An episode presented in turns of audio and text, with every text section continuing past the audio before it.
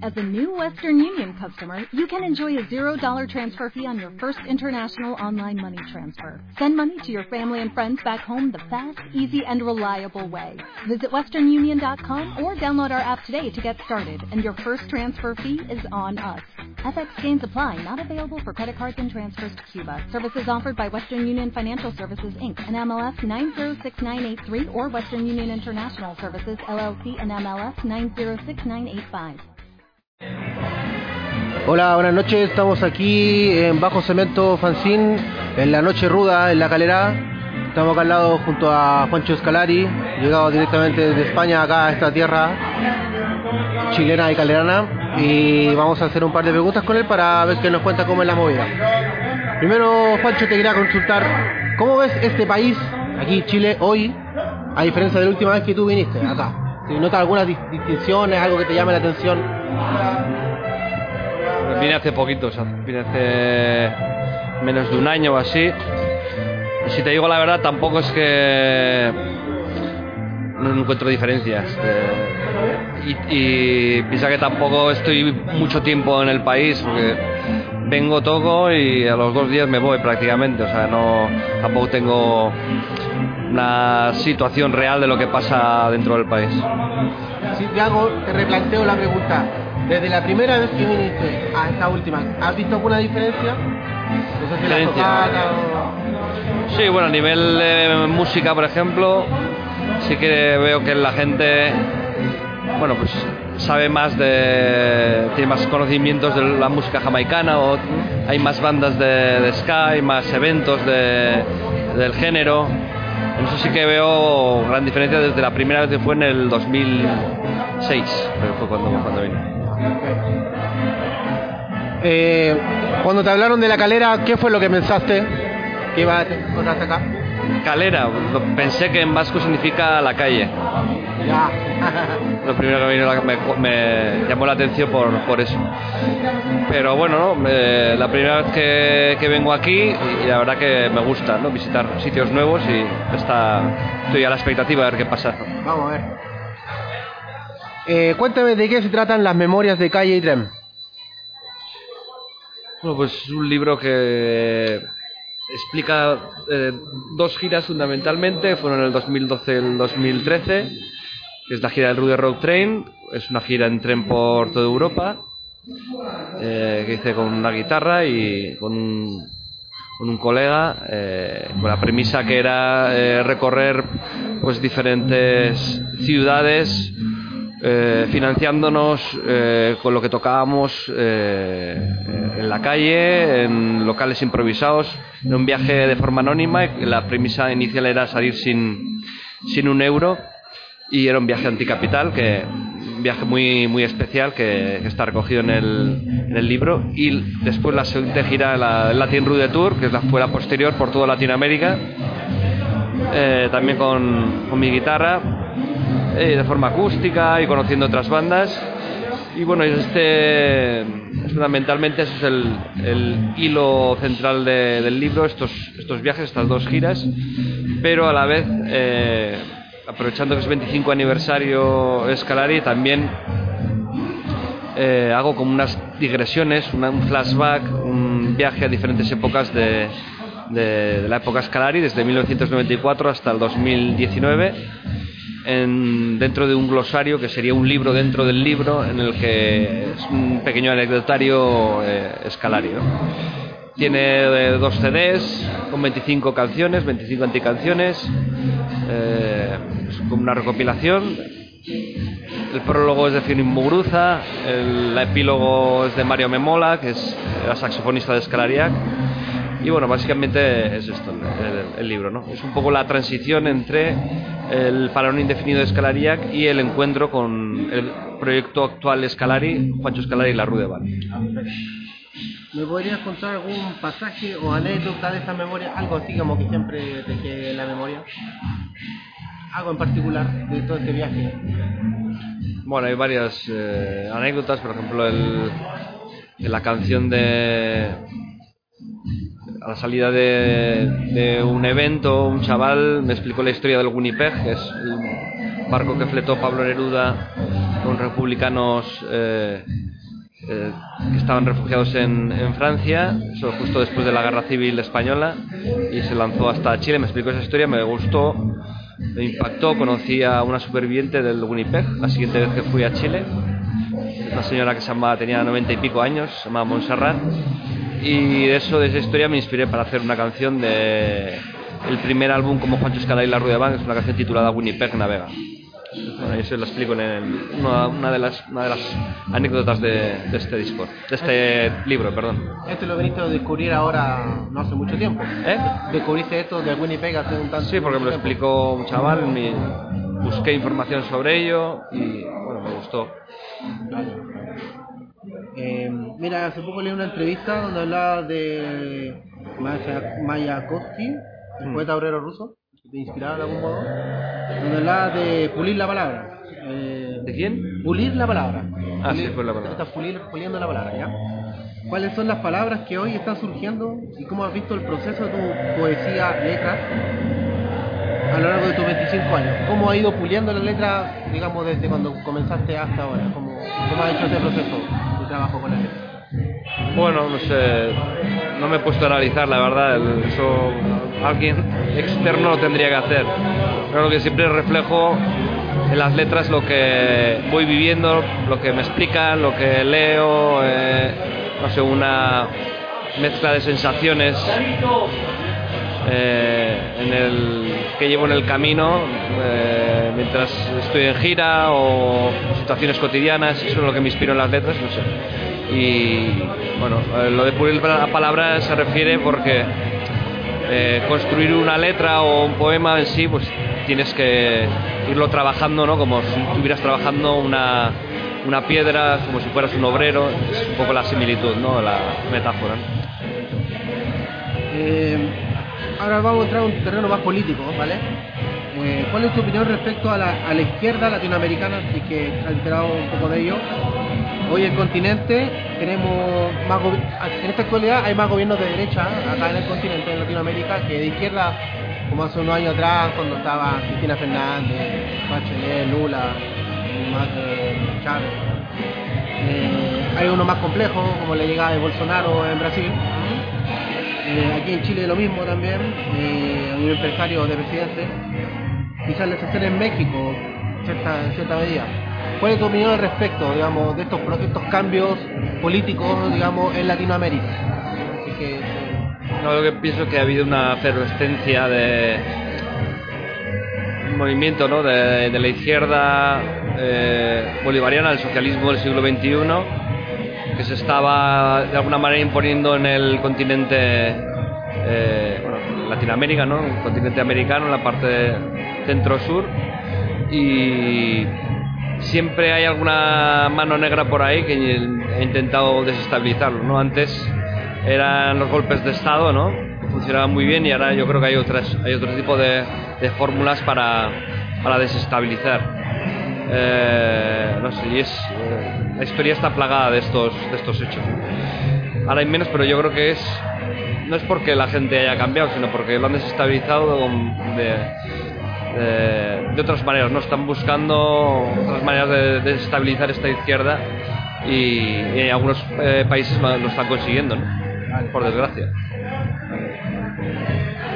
eh, tú, tú estás viviendo en Barcelona, ¿cierto?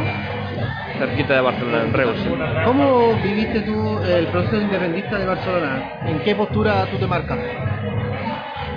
Pues marco en la postura en la que creo que el pueblo catalán tiene derecho a hacer un referéndum y que decida por sí mismo, ¿no? Cuando me parece como surrealista que en un país como España, que se presupone que es un país democrático, ¿no? Para mí la democracia significa que manda al pueblo, ¿no? Eh, que debería votar por todas las cuestiones, ¿no? No solo para mí la democracia no es votar cada cuatro años para que salga un presidente de turno y haga lo que le dé la gana. Para mí la democracia es el día a día, ¿no? O sea, si hay un conflicto dentro de por una situación en concreta, yo creo que el pueblo tiene que decidir, ¿no? Y en este caso el pueblo catalán, eh, bueno, pues había gente que estaba a favor de la independencia y gente que no estaba a favor de la independencia. ¿Y qué forma más fácil sería de resolverlo que con una votación? ¿no? Bueno, pues me parece increíble que el gobierno español pues, no haya permitido hacer un referéndum hoy en día y que se mantenga el conflicto.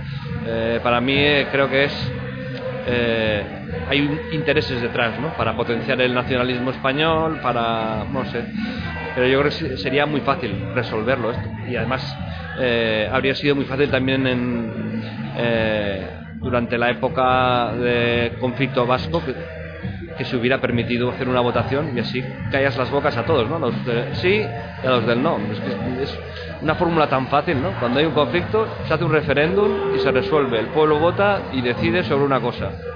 Pero no solo sobre Cataluña, sino sobre todas las cuestiones económicas, eh, sociales, culturales. Eh, cuando hay un problema sobre algo, eh, pues se hace un referéndum. Mira, en eso hay, por ejemplo, un país como Suiza que está muy acostumbrado a, hacer votaciones constantes y no es ningún trauma. O sea, pasa que estamos acostumbrados a que eh, los presidentes lleguen al poder y hagan lo que les dé la gana durante cuatro años, como si tuvieran carta blanca por una serie de votos para hacer lo que les dé la gana. Y para mí eso no es democracia. Mira, voy a darte una especie de opinión, pero a veces pregunta a la vez. Eh, bueno, también se hizo un referéndum en Reino Unido y ya vemos cómo está ahora, están agarrados de las mechas, no pueden entrar y salir. Con el Brexit. Con el Brexit justamente se está dando cuenta que, no sé si es la, fue la mejor opción salirse del bloqueo o no. Y también te cuento que eh, hace un tiempo atrás, la semana pasada nomás, en un colegio acá en Chile, en Santiago en específico, un colegio muy, pero muy eh, histórico de acá llamado el Instituto Nacional. Históricamente ese colegio ha sido un colegio de hombres. Y ahora se hizo un, un referéndum, una votación entre la comunidad educativa de esa escuela, alumnos, profesores, centros de apoderados, funcionarios, para ver si que ingresaban mujeres a esa escuela, porque muchas mujeres también quieren entrar. Y finalmente la votación dio que no, que va a seguir siendo de hombres. A todas luces, como opinión pública, queda algo extraño ahí detrás. Porque por el hecho de que. Como si no pueden votar las mujeres. claro, pues, por el, más, que nada. Pero eso no es real, no es una democracia real. No es, a eso a eso es, una discriminación. Es como si hicieran unas elecciones en Chile y solo pudiera votar los que, yo qué sé, los que son de derechas, ¿no? Exacto, Claro, porque el colegio es tan importante que a nivel nacional. Vamos a votar a ver si a ver si dejamos a votar los de izquierdas, ¿no? Y solo votan los de derechas. Es la misma situación.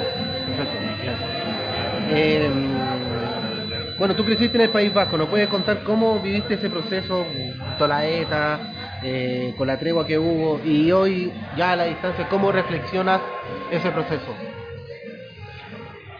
Bueno, reflexiono el proceso que no sé, me gustaría que llegara una paz real, ¿no? Porque por un lado creo que ETA ha acabado su actividad armada, por un lado sí que hay una paz, pero por otro lado el gobierno español eh, mantiene eh, los presos vascos eh, lejos de, sus, de sus casos, están a miles de kilómetros, cuando las leyes de propias de, bueno, de la Constitución española dicen que un preso tiene que vivir lo más cerca posible de su casa, pero los tienen ahí castigados a sus familias que tienen que recorrer miles de kilómetros para visitar a, sus, a sus familiares.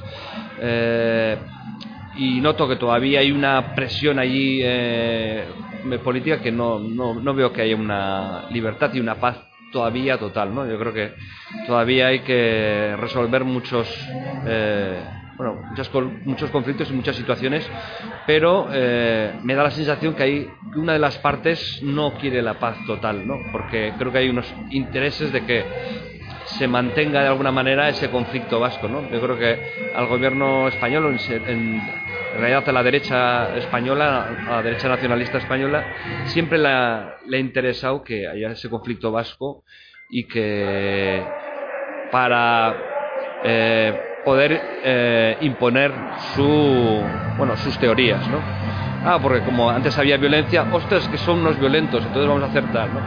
Ahora eh, no es que sean unos violentos, no existe ETA, pero ostras, son esos que apoyaban antes a, los violentos. Entonces vamos a hacer, eh, vamos a imponer eh, tal cosa porque, bueno, no sé.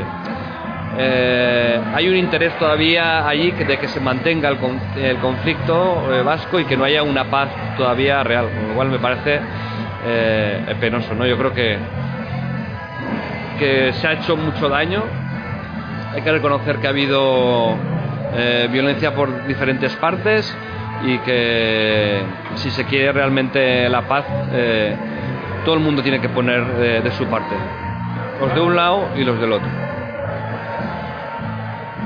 Eh, ¿cuáles son las luchas sociales que se están viviendo hoy en España y cuáles de ellas a ti te ha ido interesando?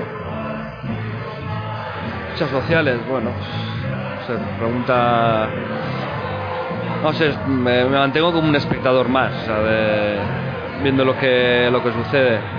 Pero bueno, no sé. Eh, creo que España no es eh, algo diferente de lo que puede estar pasando en general en Europa, que creo que que hay una eh, no sé una crisis económica eh, no solo económica sino creo que política no en general en Europa creo que es un continente pues envejecido y que mm, em, tiene pocas posibilidades de, renovarse y de bueno veo que, que cada vez más eh, están ganando las posturas más de más de derechas no veo que no te digo que no haya esperanza, porque la esperanza es lo último que se pierde y realmente eso es lo que, lo que quieren desde, desde arriba, pero eh, no lo veo por buen camino. Sí que ha habido movimientos como el 15M o eh, movimientos eh, sociales importantes, por ejemplo en Cataluña hubo, porque yo creo que también es un, un ejemplo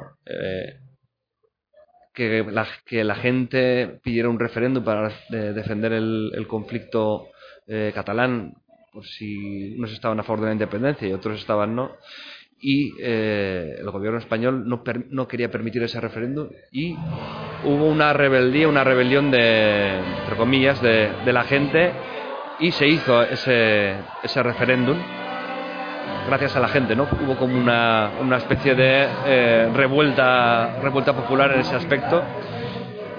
Y bueno, pues pasan diferentes cosas, pero bueno, tampoco me mantengo un poco a la, a la expectativa de lo que puede pasar. Y lo último, ¿cuáles son tus planes a futuro? Planes de futuro, pues mira, eh, ahora presento, eh, estoy presentando este libro de Memorias de Calle y Tren Está enmarcado dentro de la gira del 25 aniversario, que también estoy haciendo conciertos, eh, un concierto especial, por ejemplo, en Barcelona, con una formación de Big Band, la formación Juancho Escalari y la Rue de Big Band. Hago una gira eh, por diferentes ciudades del Estado y de, y de Europa, y espero que también muy pronto en, Latinoamérica. Eh, dentro del 25 aniversario con, con el proyecto Juancho Escala y la Rue de Van. Bueno, estoy haciendo diferentes eh, cosas dentro del marco de este 25 aniversario. Y el futuro ya lo veremos. El año que viene, en principio, nos hace gira con, con la Rue de Van y veremos qué, qué pasa. ¿no? Pues, muchas gracias por tu tiempo. Eh, vamos a cerrar la entrevista ahora. estamos con Juancho Escalari aquí en La Calera con el fanzine Bajo Cemento. Esto lo vamos a ver publicado dentro de unas horas por la red. ¿eh? Hasta luego y bueno, que disfruten el concierto allá arriba. Gracias, salud. Salud.